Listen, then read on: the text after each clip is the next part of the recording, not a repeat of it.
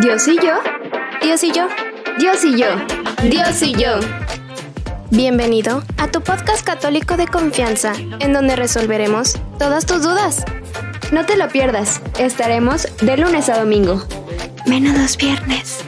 Tendremos como invitados sacerdotes, laicos, religiosos y religiosas, y unos cuantos expertos en el tema. Ponte cómodo, prepara tu café y galletas para tu encuentro semanal con Dios y yo este domingo con ustedes, Israel.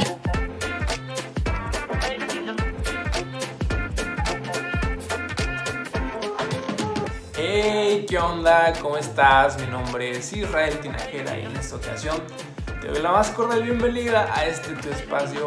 Somos siete jóvenes católicos mexicanos que buscamos aprender un poco más acerca de nuestra fe, teniendo como centro siempre el Evangelio Vamos a estar tratando diferentes temáticas, polémicas, menos polémicas, espirituales, formativas, que de verdad, de verdad, de verdad, no sé si se nota, pero de verdad le estamos poniendo todo el corazón. Así que espero que les guste mucho, que lo disfruten mucho. Cualquier cosa, eh, pues aquí estamos para servirles. Este es el primer episodio de mi parte. Primera semana ya cerrando, domingo. y pues bueno, vendrán muchos más estas próximas semanas. Bueno, y vamos a comenzar con un tema muy especial. ¿Cómo te sientes el día de hoy? ¿Cómo reaccionas ante los eventos inesperados? ¿Eres un católico alegre o preocupado? ¿Cómo estás el día de hoy? Nuevamente. Y bueno, la verdad es que es una pregunta que escuchamos muy comúnmente todo el tiempo, por lo menos unas tres veces al día nos le preguntan cómo estás. ¿Y qué respondemos? Exacto. bien. O bueno, la mayoría de las veces muchos de nosotros respondemos bien, gracias. ¿Y tú cómo estás? ¿No? Un bien que se queda vacío, que lo decimos posiblemente más por costumbre que porque realmente estamos bien. O tal vez estamos bien, pero ni siquiera razonamos la respuesta y está por automático bien. Sin embargo, hemos de aceptar también que muchas veces no nos está yendo tan chido. ¿Qué? Sí. Algo no salió bien, algún evento inesperado, algún imprevisto, algo que tal vez nos causa cierta incomodidad, confusión, algo que nos hace sentir frustrados. Eso es algo inevitable. En algún punto de la semana lo sentimos y eso pasa de manera muy seguida. Incluso cuando no nos está yendo tan bien, estamos acostumbrados a mostrar una parte de nosotros amigable, gentil, optimista, que quiere mostrar que todo está en orden, que todo está bajo control. Pero aquí lo importante es saber reconocer cómo estamos reaccionando a esas cosas. Cómo las digerimos, cómo aprendemos de ella y cómo salimos adelante a partir de esa experiencia vivida. Todas estas sensaciones no son otra cosa más que sentirnos humanos. Jesús fue humano. Nació de una madre humana sintió como nosotros no solamente sería hambre, sino también frustraciones, preocupaciones, miedos, tristezas, dolor, como cualquier humano. Y esa es una parte que a veces no tenemos tan presente. Vamos a recordar algunos momentos de la vida de Jesús en donde se mostró un poco más vulnerable. En un primer momento en el que Jesús se sintió enojado, cuando llegó al templo, aventó todo porque parecía un mercado y vació el templo de vendedores y animales. Menciona el evangelista Mateo que él mostró una ira, una emoción muy grande al ver que la casa del Padre se había convertido prácticamente en un mercado. Esto simplemente fue una expresión de celo por cuidar y mantener en dignidad la casa de su Padre. Su ira fue momentánea, pero muy entendible bajo estas condiciones. Ahora, en otro momento, cuando Jesús subió al Getsemaní, invitó a Juan, a Santiago y a Pedro a orar con él. Y antes de empezar, les dijo, quédense aquí, voy a orar. Y se narra en el Evangelio que Jesús se empezó a sentir tan triste por todo lo que iba a vivir. Estábamos ya en los momentos de la pasión de nuestro Señor y él sabía perfectamente que lo que venía, pues a ninguna persona le gustaría vivir. Él estaba a punto de vivirlo, les pidió, quédense aquí mientras oro. No se duerman. Jesús se alejó un poco de ellos y arrodillándose, tocando su frente en el suelo, rogó a Dios diciendo, Padre, cómo deseo que me liberes de este sufrimiento, pero que no sea lo que yo quiera, sino lo que quieras tú. Imagínense cuántas emociones humanas no sintió Jesús en ese momento, sabiendo todo lo que se venía venir, incluso su muerte. Y finalmente, también en la pasión, unas palabras que todos recordamos. Dios mío, Dios mío, ¿por qué me has abandonado? En estas palabras bastante explícitas, él denota toda la desolación que él sentía en ese momento y su sensación de la aparente ausencia de su padre. Abandonado, traicionado, renegado, humillado. Grita al cielo y asume esas palabras. Un silencio de Dios, su aparente ausencia, pero Dios estando presente con una cercanía orante y con una ternura de Padre. Ahí está Jesús, tan humano como nosotros, frustrado, triste, preocupado, doliente. Lamentablemente en algunas ocasiones decidimos reprimir las emociones. Es una decisión razonable, sin embargo es también dañina para nosotros de manera interna. El negar que algo malo, si pudiéramos ponerle un adjetivo, está pasando, se vale. Pero la verdad es que a nadie nos gusta sentirnos así. Nuestra sociedad a veces incluso nos limita a sentir, a expresar esas emociones. No te enojes, no te preocupes, no estés triste. Y muchas veces, lamentablemente, tenemos un concepto de un líder, un misionero, que no puede sentir. Por ejemplo, una amiga muy cercana me platicaba que en su clase de licenciatura, ella es maestra, eh, recibió una noticia que acaba de fallecer un amigo muy cercano de ella. ¿Cómo se sintió ella? Pues evidentemente triste, pero sin embargo fue algo que ella quiso poner estando ahí y decir, no, no, no quiero mostrar esta parte de mí, no ahora, estoy en clase y no puedo mostrar a un maestro sensible. Ahora, deteniéndonos a reflexionar un poco más fríamente, ¿qué hubiera pasado si ella les hubiera compartido a sus alumnos, acabo de recibir esta noticia, me siento así? Posiblemente no hubiera pasado mucho, le hubieran consolado, le hubieran dado palabras de aliento, de apoyo, pero lo que voy simplemente, o sea, era algo tan sencillo que que la verdad es que sí es algo de pensar el hecho de que tengamos que ocultar una parte de nuestra humanidad al momento de estar en un papel de una responsabilidad. Imagínense un sacerdote que nunca tiene dudas. Incluso el mismo Papa Francisco nos ha compartido que él ha pasado por momentos pues cuestionables de fe y que en su momento salió adelante externando sus inquietudes, compartiéndolas pero no aislándose. Nos falta humanidad en este mundo. Nos falta mostrarnos tan humanos como realmente somos. Somos humanos, somos marcados por la fragilidad y sentimos. Y en esta parte me gustaría hacer memoria a una oración que seguramente muchos de ustedes conocen. Es una oración de San Francisco de Asís. Si ustedes la conocen, me gustaría que nos detuviéramos a meditarla, realmente meditarla, no solamente rezarla, se llama Hazme un instrumento de tu paz.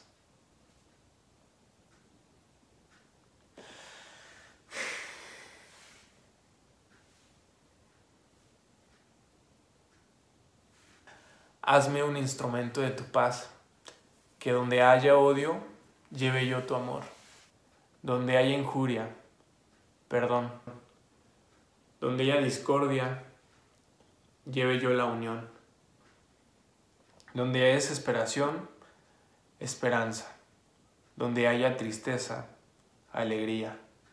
Donde haya oscuridad, luz. Oh Divino Maestro, concédeme que no busque ser consolado, sino consolar. Ser comprendido, sino comprender. Ser amado, sino yo amar. Porque dando es como recibimos. Perdonando es como tú nos perdonas. y muriendo en ti es como nacemos a la vida eterna. Amén.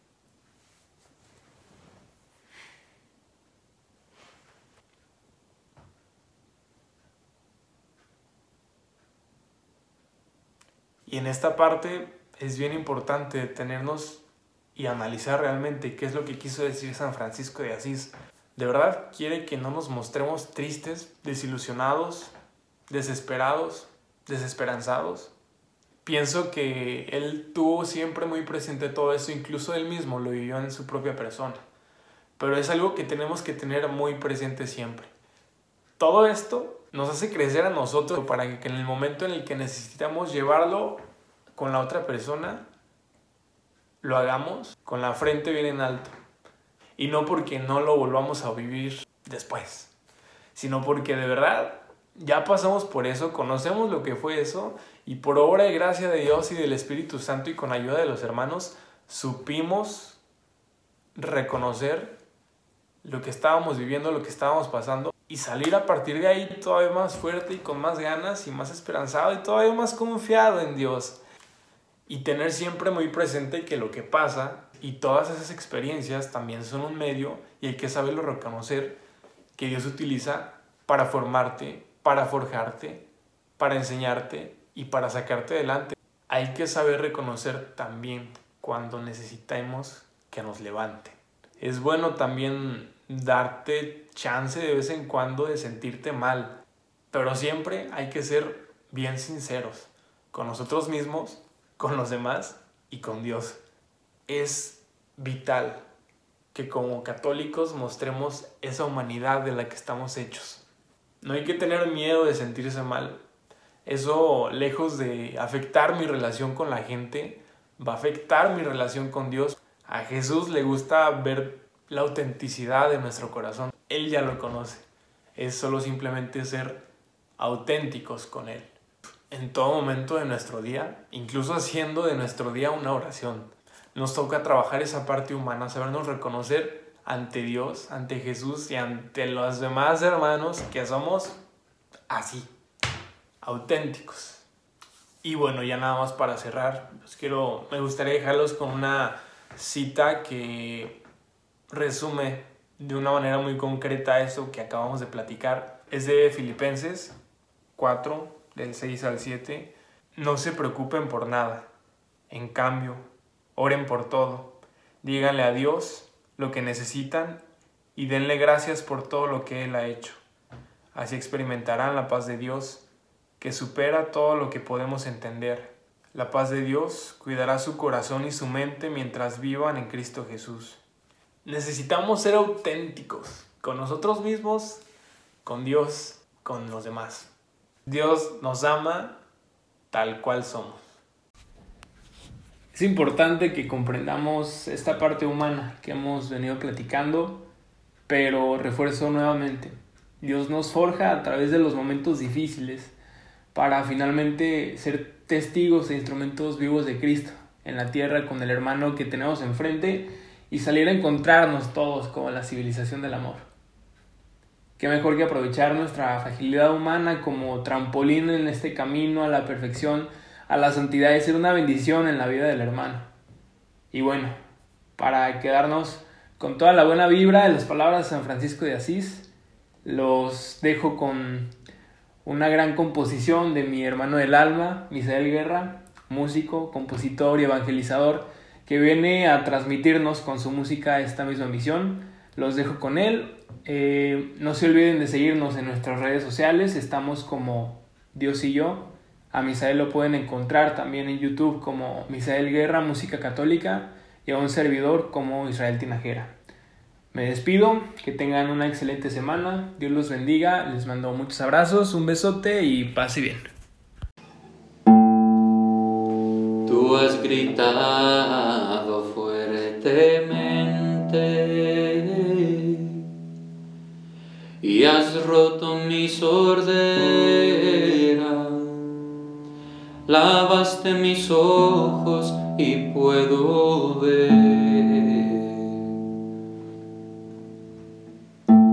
Tú has desatado mis manos le has dado fuerza a mis pies y me has dado un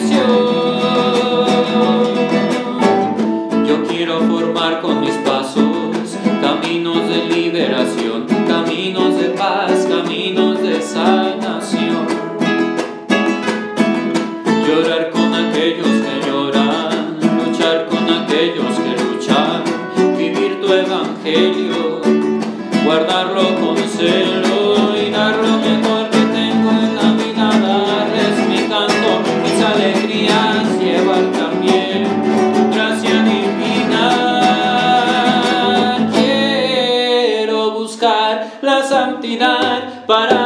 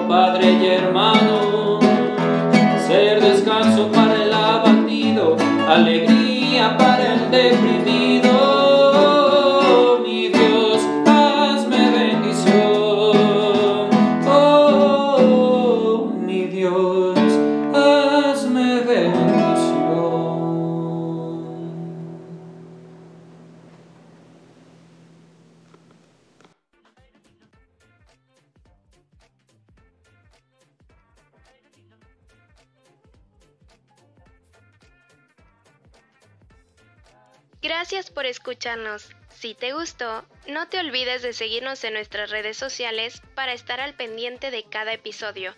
Estamos en Instagram y Facebook como Dios y yo. Puedes escucharnos en Anchor, Evox y Spotify. Y no te olvides de dejarnos todas tus dudas. Nosotros nos encargamos de responderlas. Dios y yo. Dios y yo. Dios y yo. Dios y yo.